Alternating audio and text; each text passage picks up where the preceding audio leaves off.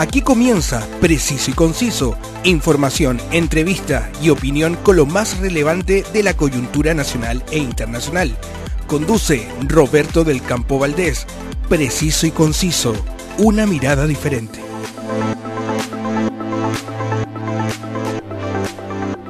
Bienvenidos y gracias por acompañarme desde mi querido Santiago de Chile, donde revisamos los diferentes temas de la actualidad. Me complace, como siempre, saludar a quienes con su alto auspicio me permiten llegar a todos ustedes.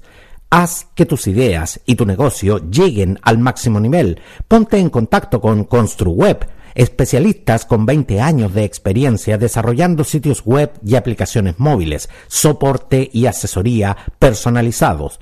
Contáctalos en www.construweb.cl. More Tour, la agencia de viajes y turismo, te lleva a conocer las maravillas del norte de Chile. Si usted no las conoce, hágalo con los mejores. 30 años de experiencia, servicio de excelencia con los mejores precios. Conoce todo lo que te pueden ofrecer en www.mortour.cl y culminó con éxito total de asistencia en Mall Plaza Norte Juguetes, la última producción de El Circo de Pastelito y Tachuela Chico, un maravilloso espectáculo que pudimos disfrutar en estas vacaciones de invierno. Muy pronto, una nueva producción que usted junto a toda su familia podrán disfrutar. No se las pierda. La actualidad tiene muchas miradas, pero solo una realidad Escuchas Preciso y Conciso con Roberto del Campo Valdés. Las historietas o cómics o webcómics pueden ser de índole humorística o satírica, juvenil, infantil e incluso narraciones literarias.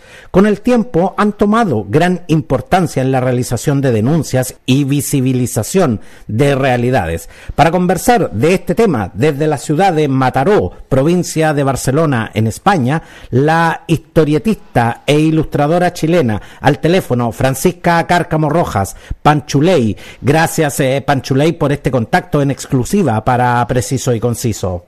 Muchas gracias, Roberto, por la invitación. Panchuley, tú estás radicada en, en la ciudad de Mataró, en, en España. Y lo primero que quiero preguntarte es, ¿cuál es el paralelo que has podido percibir en el mundo cómics entre Sudamérica y Europa? Eh, igual el contexto es bien amplio cuando se habla del cómic en Europa y me gustaría más precisarlo como en la parte de la península, en España sobre todo.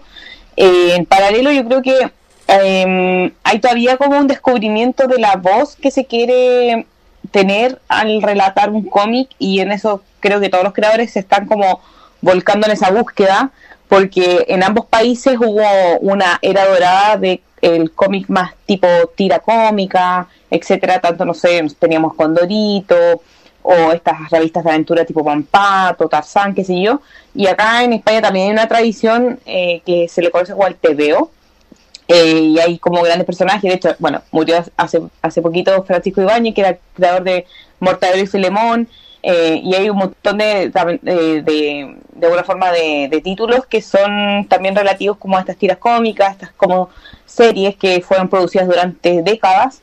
En cambio, los últimos 10, 20 años ha habido un cambio en el mundo del cómic en el que principalmente se ha tenido que buscar esas voces nuevas, esas historias a contar eh, y creo yo que, en ambos países eh, eso está sucediendo desde hace un tiempo, pero aún queda mucho camino que recorrer. Y en ese sentido, como hay géneros, por ejemplo, que todavía no están muy explorados, eh, hay una presencia de la autobiografía también, en, sobre todo en mujeres y en disidencia, también hay una búsqueda de, rescate de memoria histórica, entonces, de alguna forma, yo creo que ambos países están como eh, reconstruyendo, se podría decir, eh, como estos nuevos relatos del mundo del cómic ya contemporáneo del siglo XXI.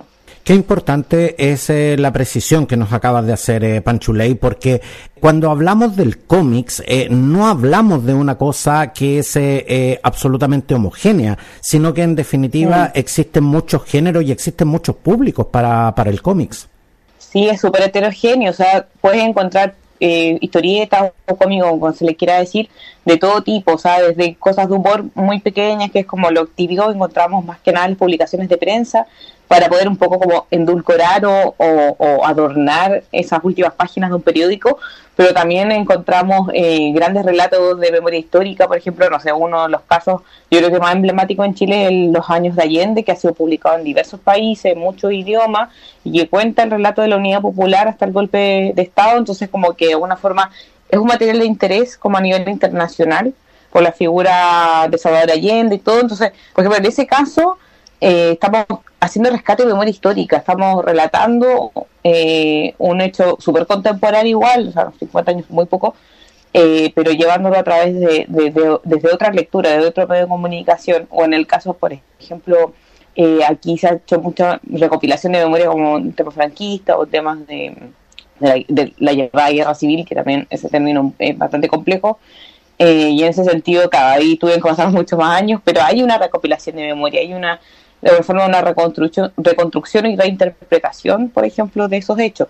Y también tenemos un, variopinto de, de, otro, otro tipo de cómics, de género, fantasía, terror, acción, qué sé yo. Eh, también mucho relato, por ejemplo, mm, eh, con respecto a, otras disidencias, eh, mujeres también, que siempre hemos sido como las excluidas del relato oficial. Entonces, eh, hay para todas las edades, todos los gustos, todos los bolsillos, desde autopublicaciones muy económicas hasta libros ya de lujo prácticamente. Eh, entonces, en ese sentido, creo que es muy amplio lo que se puede encontrar como oferta, como también como escena, como también hay muchos tipos de autores y muchos tipos de creaciones y espacios. Y eso está interesante. Acá en España, sobre todo, en Chile ahora lo veo un poco de pronto más decaído este último tiempo, pero igual hay una permanencia de alguna editorial independiente que continúa en su labor. ¿Y por qué en Chile has visto este, este decaimiento de la, de la industria del cómics? Eh, yo creo que, bueno, ahí primero hay una diferencia fundamental de Chile con España. Nosotros fuimos un país colonia, un país que vive del extractivismo, por ende no le vamos a pedir las mismas condiciones en ningún aspecto a un país, se podría decir, de, de primer mundo, eh, extractivista y todo, qué sé yo. O sea, no, no, vamos a pedir eso. Eso primero que todo. segundo, el mercado del libro ya por sí es más pequeño en Chile. Tenemos mucha influencia de lo que viene de afuera. Eh, no hay tanta construcción del relato propio, como que eso me llamó mucha atención, como el contraste. Acá en España hay un relato propio y hay una industria enorme de libros. O sea, finalmente igual son exportadores también de literatura y de discursos, eh, tanto narrativos como de no ficción hacia Latinoamérica. Eso es una realidad. Chile es un país más pequeño y más precario en muchos ámbitos. Sí, las personas que están haciendo cómic en Chile las encuentro profundamente valientes. Yo también fui alguna vez esa persona y, me encanta y lo sigo haciendo igual, sigo una vinculación eh, con Chile, pero hay una precarización que ya está en muchos escalafones de la sociedad y uno más es el cómic. Entonces, por ende, eh, la ciudad está caída, yo creo, por el contexto de pandemia, fue muy cruda la pandemia en Chile, muchos años de confinamiento, restricciones, qué sé yo, eh, creo también que, que, bueno, lamentablemente no se puede vivir de forma muy profesional en Chile por, por justamente esta precariedad que se va arrastrando en todos los ámbitos. Entonces, claro, el contexto de España hay un Estado más fuerte, también hay un, una, forma, una, una red, se podría decir, de distribución más amplia, muchas más librerías, muchas más bibliotecas, muchas más editoriales, por ende también más lectores, precios más accesibles del libro comparado también a las rentas. Entonces, yo creo que son demasiadas cosas socioculturales y económicas que están englobadas para que la escena de España, por supuesto, sea más fuerte que la de Chile, eh, pero sí la de Chile es súper valiente y es súper comprometida. Y en ese sentido, a mí me encanta igual y me relaciono con ella de algún modo siempre y es una industria que de una u otra manera siempre hemos visto que está en ascenso. Por eso te hacía la pregunta, porque en definitiva cuando uno habla de decaimiento se habla de cosas que estuvieron en un momento en un punto alto y, y, y después volvieron al punto bajo. Pero en definitiva, digamos, la, la industria del cómic, claro, no, no nos podemos comparar obviamente con, con, países más grandes que nosotros en cuanto a mercado lector, pero sin duda que es, es una industria que continúa en ascenso. Panchuley, yo acabo de cumplir los 51 años de, de, de edad y mi primera experiencia con el cómic fue a través de, la, de las revistas de Disney, como les decíamos en esa época, las revistas de Monito. ¿Cuándo descubrieron los ilustradores que en definitiva el cómic podía pasar de ser una herramienta de mera entretención a una herramienta definitivamente de divulgación de información y de rescate del patrimonio de la memoria, como tú nos acabas de mencionar? Sí, mira, justamente tú mencionas un dato súper relevante porque eh, 51 años supongo que eres del año 74. 72. Si no me equivoco. 72, 72. Ah, perdón, 72, sí, conté al revés. Eh, pero justamente en, ese, en esos años terminó la edad de oro del cómic en Chile éramos productores, no solamente en cuanto a impresión, sino a creación y dibujo de un montón de revistas que se distribuían a lo largo de Latinoamérica. Esa edad de oro comenzó alrededor del, de la década del 30 y terminó, bueno, por razones obvias, eh, pero justamente quedó ahí como una especie como de, cultura ya creada y también pensemos que los contextos a nivel histórico para que para que tú te hagas una idea Panchuley cuando eh, yo siendo niño cuando yo me portaba bien cuando me querían premiar mis papás me regalaban un condorito o me regalaban una revista de, Disney.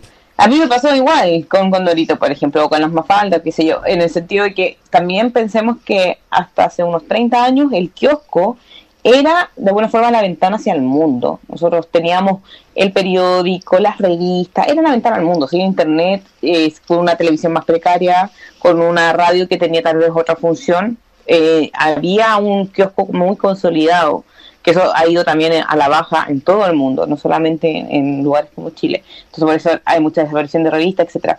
Pero por ejemplo hay, hay algunas eh, investigaciones que he estado realizando y el cómic a nivel educativo, por ejemplo, de divulgación tanto de ciencia, humanidades, incluso política, social, eh, ha venido ya desde la década más o menos de los 70. O sea, si por ejemplo pensamos un poco en la revista Bampato, la Cucalón, perdón, eh, tenían también mucho de divulgación.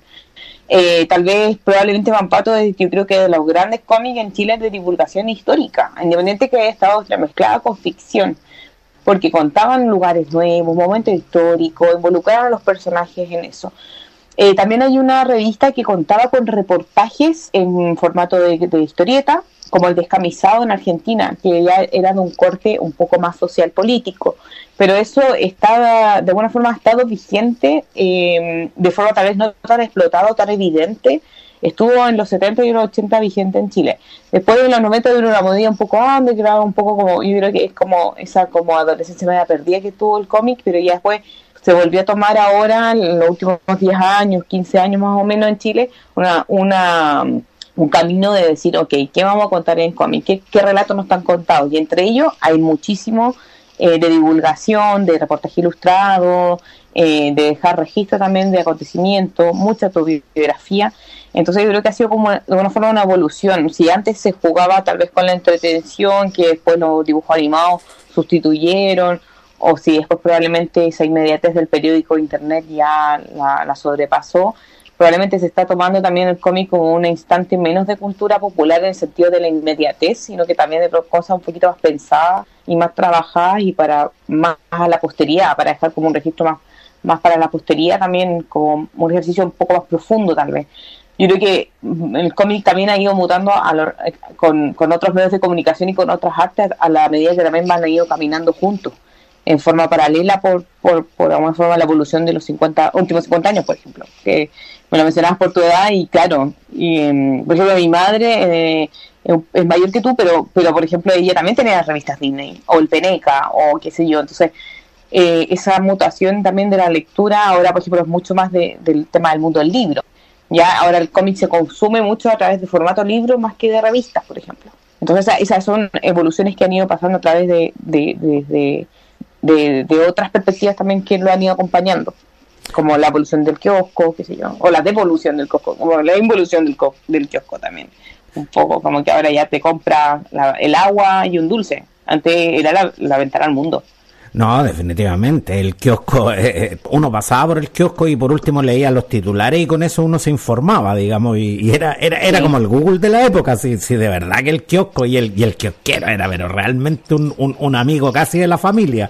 Pero definitivamente el cómic tiene aspectos históricos eh, eh, eh, que son realmente interesantes y que podríamos conversar durante, durante largas horas. Pero Panchuley, quiero llevarte, quiero traerte, digamos, de, de, de lo que es este relato histórico al presente, porque en tus redes sociales hace una semana escribiste lo siguiente, y te voy a citar textual. Hace un tiempo dibujé varias páginas sobre la historia de un desahucio cuando lo he presentado a editoriales, me han dicho que es un tema muy local que a nadie le interesa y que es muy difícil slash controversial. Yo me pregunto, ¿de qué tenemos que hablar y o dibujar en estos días? Panchuley, ¿cuál es el contexto de, de esta declaración? ¿Por qué escribiste esto en tus redes sociales?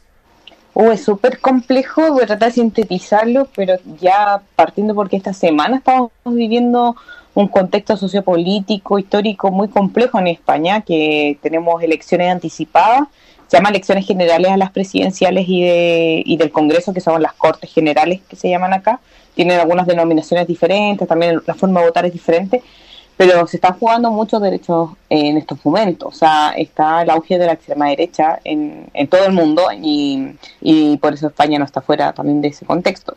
Eso partiendo primero. Y segundo, que eh, creo yo que una de las crisis sociales y económicas más grandes de esta generación, eh, post crisis 2008, la gran crisis de 2008 en España, ha sido el tema de eh, la vivienda, el inacceso prácticamente. O sea, eh, estamos viendo unos precios realmente ridículos o sea, más de un millón de pesos para alquilar, por ejemplo, el equivalente a un millón de pesos para alquilar un, un departamentito que mm, con suerte te va para vivir una o dos personas, o sea, eh, también con condiciones muy bestiales, muy, muy bestiales, o sea, un, de alguna forma un, un, eh, un negocio inmobiliario que hay, ha generado una gentrificación en pos del turismo, pensemos que también, que creo, si no me equivoco, puedo dar una cifra errónea, creo que España es el segundo país más turístico del mundo, por ende, todo esto del Airbnb, de, de, aprovecharse de estas zonas más gentrificadas para cobrar, si antes te cobraban 800 euros, ahora son 2.000 o 1.500, qué sé yo. Y los sueldos, por supuesto, acá eh, han ido subiendo, menos mal en la, en la, última legislatura, pero no lo suficiente como para poder emanciparse, sobre todo a los jóvenes o a aquellas personas que son solas o que probablemente tienen trabajo precario. Entonces son trabajadores de alguna forma pobres, se podría decir, que no tienen acceso a la vivienda y porque los precios son excesivamente caros. O sea, estamos hablando de un millón, dos millones para vivir en, en un contexto clase media, media baja, que, que lamentablemente eh, es súper complicado. Entonces, eh, ¿qué es lo que ha sucedido? Gente que no ha podido seguir pagando su hipoteca, su crédito hipotecario, por ejemplo, o gente que no ha podido seguir pagando el alquiler por subidas injustificadas en términos de contratos, si se determina, no sé, un contrato por decir de cinco años o de siete años de un alquiler, de un arriendo, te lo suben después de forma indiscriminada, no sé, pagabas 500 euros, que es un precio bastante bueno para la realidad española, de un, de, un piso, de un departamento pequeñito, o sea, de, puede ser 40 metros cuadrados, qué sé yo, pero te lo subieron a 1000 euros de la noche a la mañana, no puedes pagarlo si es que ganas 1000 o 1200 euros, porque no te queda para comer, no tienes dónde vivir. ¿A eso te refieres cuando te refieres a un desahucio? Sí, desahucio, sí. Los desahucios han provocado... Es lo que nosotros en Chile conocemos como los desalojos, exactamente.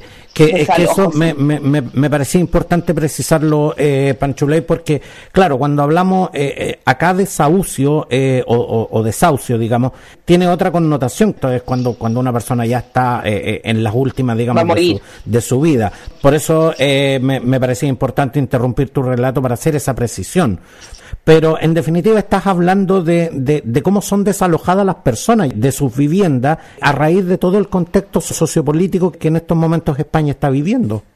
Sí, es súper fuerte porque no es una realidad que uno diga hoy está alejada de mí.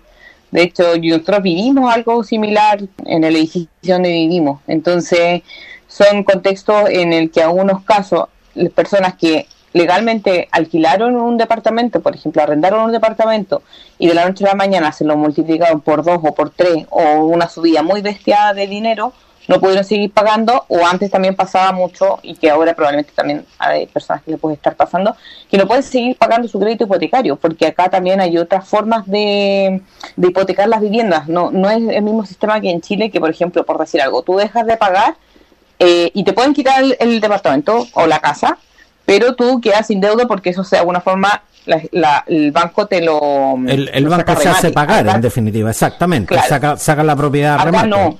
Acá lo sacan a remate pero además tú quedas con la deuda. Entonces es como un contexto muy adverso en ese sentido. O, o sea digamos las cosas como son Panchuley es una realidad brutal si, uno piensa que te quedas en la calle y más encima te quedas endeudados, o sea, la verdad es que sí. yo, yo, yo creo, y sin ningún ánimo de ser irónico, pero yo creo que en esas condiciones prefiero irme a una guerra. Sí, es súper duro. Y lo otro que, por ejemplo, a eso suma el contexto que cuando en 2008 empezó a pasar eso en masa, pasó a mucha, mucha gente, que primero le pasó de pronto a la gente que se compró una casa más cara, acá le dicen urbanizaciones, como una casa con patio y piscina, por ejemplo, y grande, ya después le empezó a pasar a la clase media, a la clase media, media baja, la clase trabajadora, los que tenían un piso para vivir así justito.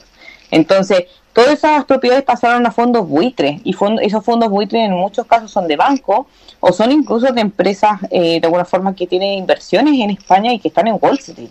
Entonces son, son de alguna forma inmuebles que quedan un poco a la deriva en empresas privadas, que también si hay un problema ahí, jamás te van a decir, hoy si se rompió algo, te lo vamos a ir a arreglar. No, te dejan un poco a la deriva y tienen condiciones absolutamente fuera de lugar. Entonces, no es como que la gente diga, oye, sabes que yo no trabajo y, y, y no, no, no, tengo trabajo, no hago nada y por eso me están haciendo esto. No, es como gente trabajadora que paga su alquiler, que se lo suben de forma indiscriminada. En, gran de los, en la mayoría de los casos fondos buitres, pero también gente que ha visto la oportunidad de hacer otra cosa con esa vivienda y dejar a la gente en la calle. Y eh, acá el, parque de, de, vivienda pública es muy pequeño, eh, el más pequeño de Europa, creo eh, entonces, bueno, eso se está trabajando también en este gobierno y esperemos que continúe porque la idea, la intención al menos está de mejorar esta situación. Pero acá ha, habido todo un tema más privado, es un problema como de, de estas empresas privadas que tienen como estos fondos buitres que finalmente desalojan a las personas sin ningún criterio, sabiendo personas mayores, enfermas, eh, niños, o sea, es que, es que sin ningún criterio. no, o sea, es que, es que eh, desalojar, es que mandar a una persona a la calle en cualquier contexto, eh, como te decía, es una realidad brutal. Y tú, y tú señalaste de que esto se lo presentaste a algunas editoriales y que en definitiva fue tomado en definitiva como un tema que no le, no le interesaría a nadie. O sea, yo creo, poniéndome en el lugar de, la, de las editoriales, que en definitiva esto no iba a ser comercialmente viable. Sí, eh, bueno, y hay otro relato que también somos, hay muchas autoras que justamente yo venía ahora de, de, yo entrevistar a una persona para un cómic que vamos a hacer tipo de reportaje de autoras latinoamericanas que tenemos conexión con Europa o estamos en Europa.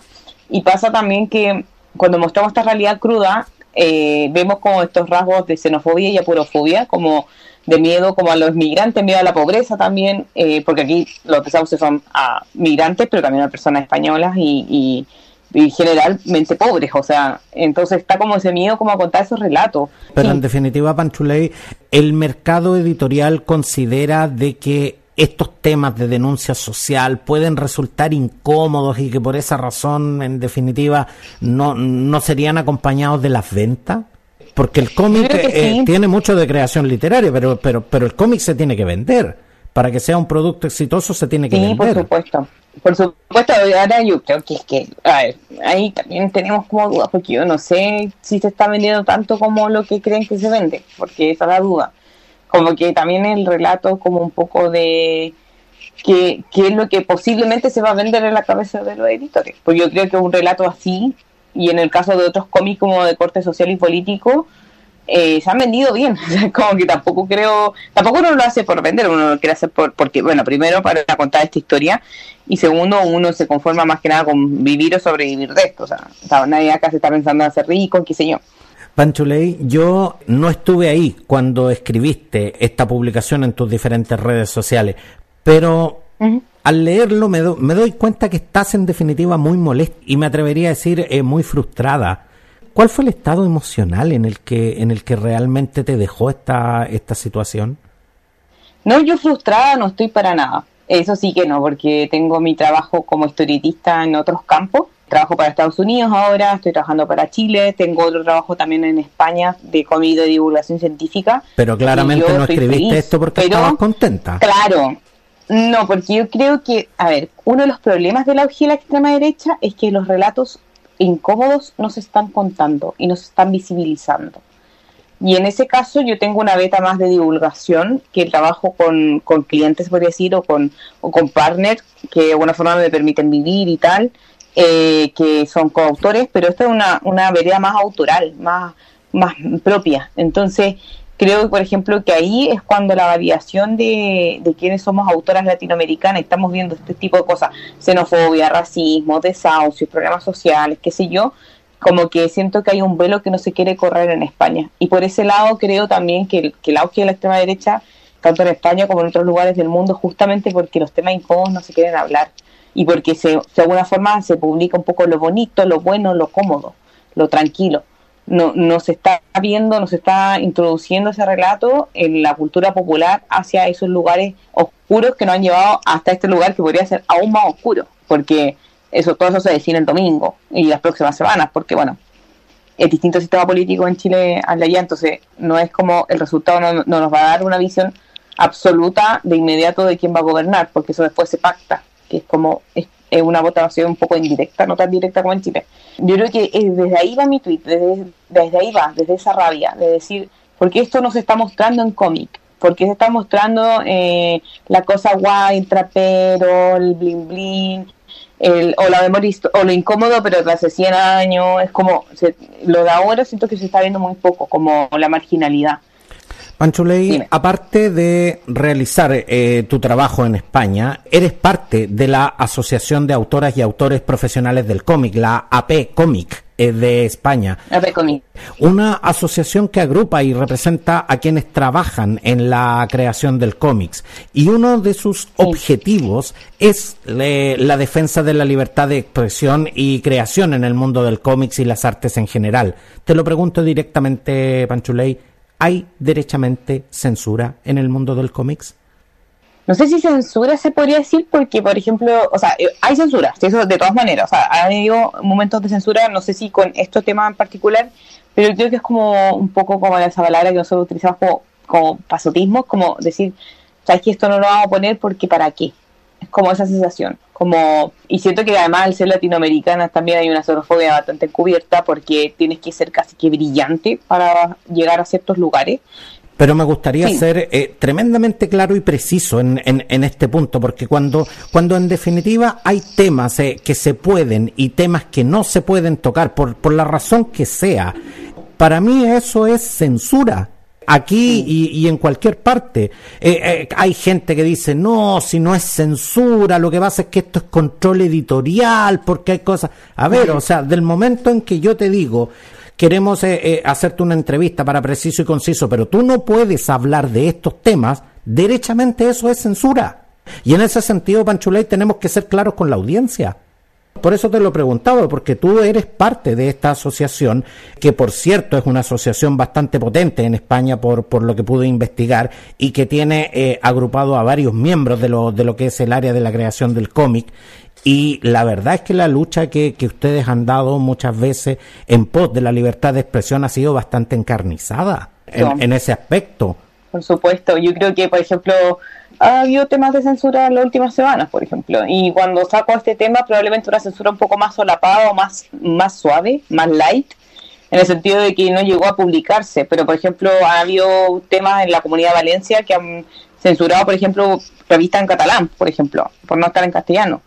Eh, y eso me parece terriblemente violento. O mm, no llevamos, por ejemplo, a lo que ya está publicado, probablemente que lo quiten en algunas ocasiones, pero pero sí está esa, censura como solapada, como light, de decir, sabes que este tema no nos interesa, por ese motivo, por lo mismo que tú dices, control editorial. Exactamente, o sea, utilizamos eufemismos para en definitiva decir, mira, ¿sabes qué? Cierra la boca con respecto a estos temas y eso y eso es tanto más brutal que si te pusieran una pistola en la cabeza y te dijeran, no se puede hablar de esto. O sea, yo en ese aspecto, eh, eh, Panchuley siempre lo he dicho, digamos las cosas como son porque no podemos en definitiva seguir validando este tipo de conductas. Panchuley, en 2021, según el catálogo de mujeres chilenas en la historieta, el catálogo del cual tú eres curadora, había 56 nombres destacados, entre ellos el tuyo. En 2023, ¿cuánto se ha movido eh, esta cifra? ¿Hay más o menos mujeres dedicándose a la creación en el cómics? Sí, gracias por esa pregunta porque siempre va, va en auge. Eh, eso, es muy bonito y también incluso autoras que están haciendo como carrera internacional y todo. En el caso, por ejemplo, del catálogo en particular, tiene un sesgo porque había ciertos requerimientos de Pro Chile y también había que tener un feedback por parte de las autoras que querían participar, por ende ya habían quedado bastante mujeres fuera, o sea, bastantes creadoras afuera porque no pudieron participar por tiempo, porque no les interesaba o porque finalmente también hay un sesgo de somos un, equipo humano y que no podemos llegar a todos los lugares. Pero siempre estaba como el, el leitmotiv en, en, los festivales de cómic, en editoriales en Chile, es, pero es que no hay mujeres en el cómic, ¿dónde están las mujeres de la historieta chilena? Así como, yo conozco a una, yo conozco a dos, y no, y yo que estaba siempre metida en el mundillo, conocía muchísimo, entonces como que decía, pero que, ¿por qué no la invitan a los festivales?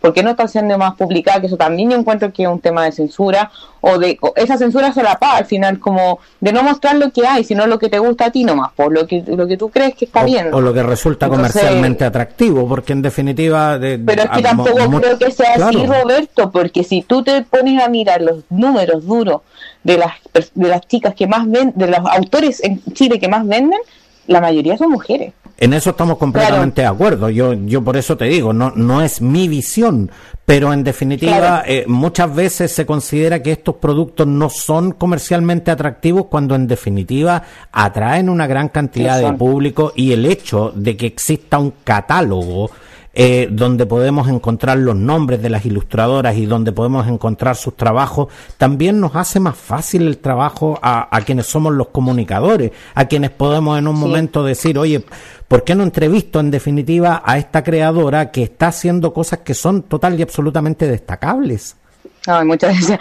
No, pero igual es súper importante finalmente como visibilizar a quienes no hemos tenido la oportunidad de visibilizarnos muchas veces que la mayoría de las veces lo hacemos también entre mujeres, eso también es algo eh, un poco triste, un poco bonito, un poco anecdótico, es como una mezcla de cosas, también muy trascendental, porque cuando tú ves este catálogo, las mujeres que somos las curadoras, que además yo lo diseñé también, entonces, chuta, somos de nuevo las mismas mujeres rescatando y destacando a nuestras colegas y buscando y, tratando de, llegar a todos los que más se pudiese, pero quedaron muchas fuera, o sea, tal vez si fueran todas estaríamos llegando a un número de 80, de 100, qué sé yo, o sea, por, porque no, no tenían de pronto la obra ya publicada, o porque no, no pudieron participar por tiempo, o porque de pronto no les interesaba porque hay una instancia con Pro Chile, no sé, habían o, porque tampoco o porque tampoco existe la capacidad operativa de parte de quienes tienen que hacer esta recopilación para poder llegar a todas. Aparte que tuvimos solo tres meses para hacer todo. Entonces, entonces piensa también solo tres meses para todo, o sea, para hacer listado, para comunicarnos, para recibir información, para diseñar, editar, traducir, viste que está en francés, coreano, inglés. Esto, de verdad, para, para quienes nos están escuchando, si ustedes, eh, eh, y esto está disponible en la web, digamos, este catálogo de mujeres, de mujeres chilenas en la historieta, exactamente. Eh, esto está disponible y esta, esta, información está disponible en la web y la verdad es que resulta muy interesante de, de, revisarla, eh, más allá de si uno, si uno es o no es aficionado al, al mundo del cómic. La verdad es que es muy interesante lo, los trabajos que están mm. realizando y, y, y, te lo digo aquí y ahora, me, me, voy a valer de este trabajo para, para invitar a, a las diferentes ilustradoras. Genial. Panchuley, en 2018 la revista del sábado de El Mercurio te colocó en el exclusivo ranking de las 100 eh, mujeres líderes. 100 jóvenes, jóvenes. Exactamente, de las 100 jóvenes líderes, exactamente. ¿Cómo se canaliza el accionar tanto personal como profesional cuando se logra un sitial de influencia como este? ¿Cómo se canaliza? Uy, qué difícil. Es que, ¿sabes que Yo tengo una vida tan sencilla y tan tranquila que es como raro eso. Yo creo que es como cualquier otra profesión. porque una vez alguien me preguntó algo así, cuando en, en, en, otro contexto de mi vida me preguntó, ¿y qué pasaría si, si tu vida profesional así tiene como un alza así súper fuerte? Y qué sé yo. yo. Yo le respondí esto. Mira, ser exitosa en el mundo del cómic es tan importante cómo haber ganado un concurso de cestería más caro. O sea, es que a nadie le importa. tiene un poco como ese contexto de que, de que finalmente una vida como muy tranquila con... Ahí la verdad es que eh, eh, estamos en completo en completo desacuerdo, Panchulet, ah, porque, porque del momento... Eh, claro, no, sí, aquí en el preciso y conciso también tenemos aquí desacuerdos y debates, porque en definitiva el colocarte en un ranking donde no entra cualquiera, no solo te coloca en un sitial de, de, preferencia, sino que también te coloca en un sitial de referencia. Porque en definitiva, tú no solo eres una creadora, en este instante eres un referente y un referente para muchas niñas, para muchas mujeres que están pensando que a lo mejor dedicarse a la creación de cómics es una muy buena idea solo porque tú lo estás haciendo. Entonces, sí, es la verdad, un poco, uno no lo ve en el día a día. Es que, es que por eso te digo, o sea, eh, lo que pasa es que mm. cuando uno, uno muchas veces tiende a minimizar su trabajo y a decir, sí, pero es que lo que pasa es que lo mío no es tan importante, la verdad es que yo creo que sí lo es. Porque en definitiva, mm. más allá de que, de que uno pudiera estar en algún momento eh, eh, probando las mieles del éxito, esto en definitiva, hay mucha gente que lo está mirando. Y hay mucha mm. gente del mundo del cómics que dice, sí, pero es que a lo mejor yo no tengo tanto talento, yo a lo mejor no sé, como que estoy dudando, pero resulta que cuando conocen tu historia y cuando conocen tu trabajo, se inclinan a iniciar este camino que podría llevarlos el día de mañana al éxito. A lo mejor no, pero, pero por lo menos te quedas con la sensación de que intentaste algo que realmente te apasionaba. Y eso me parece más importante que cualquier otra cosa. No, yo creo que más allá de hablar de éxito o fracaso qué sé yo, es como de, de a qué uno le destina el tiempo laboral a lo largo de la vida. Yo creo que es bonito lo que tú mencionas con respecto al tema de la referencia. Yo, yo, espero que si ya con una chica que me vea haciendo cómic le haga sentido, yo ya estoy agradecida de este paso por la vida. Pero independiente de eso, no es por minimizar mi trabajo ni nada, pero también nosotros somos trabajadores. O sea, eh, de, eh, yo me siento una absoluta privilegiada de poder dedicar mis horas laborales, se podría decir, durante la época laboral de mi vida, que espero que sea hasta los 60 o hasta máximo 65, pero no más que eso, eh, de poder dedicar eso a crear, a divulgar, a investigar, a dibujar, a, poder de alguna forma, em, incluso también a veces enseñar, que a veces he hecho clases, qué sé yo, incluso difundir, porque a veces también he hecho charlas, qué sé yo, con respecto al tema de la historieta eh, pero también hay que siempre recordar que somos trabajadoras y trabajadores del mundo del arte.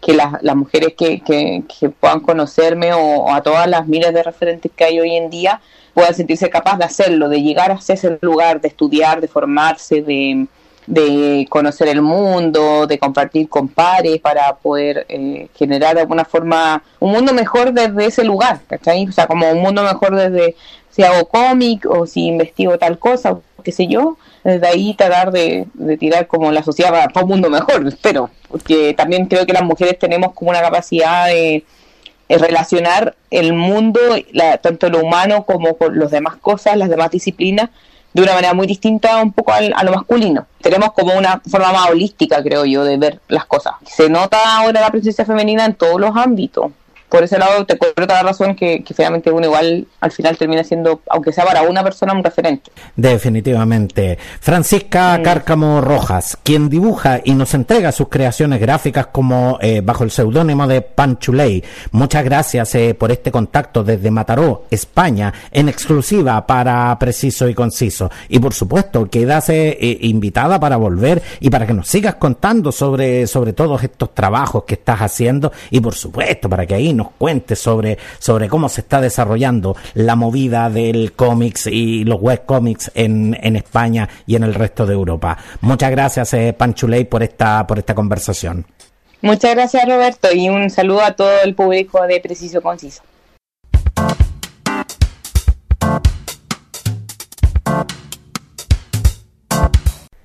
Si llegaste a este punto de este audio es porque sin duda encontraste interesante este contenido. Compártelo en tus redes sociales y coméntaselo a todos tus conocidos.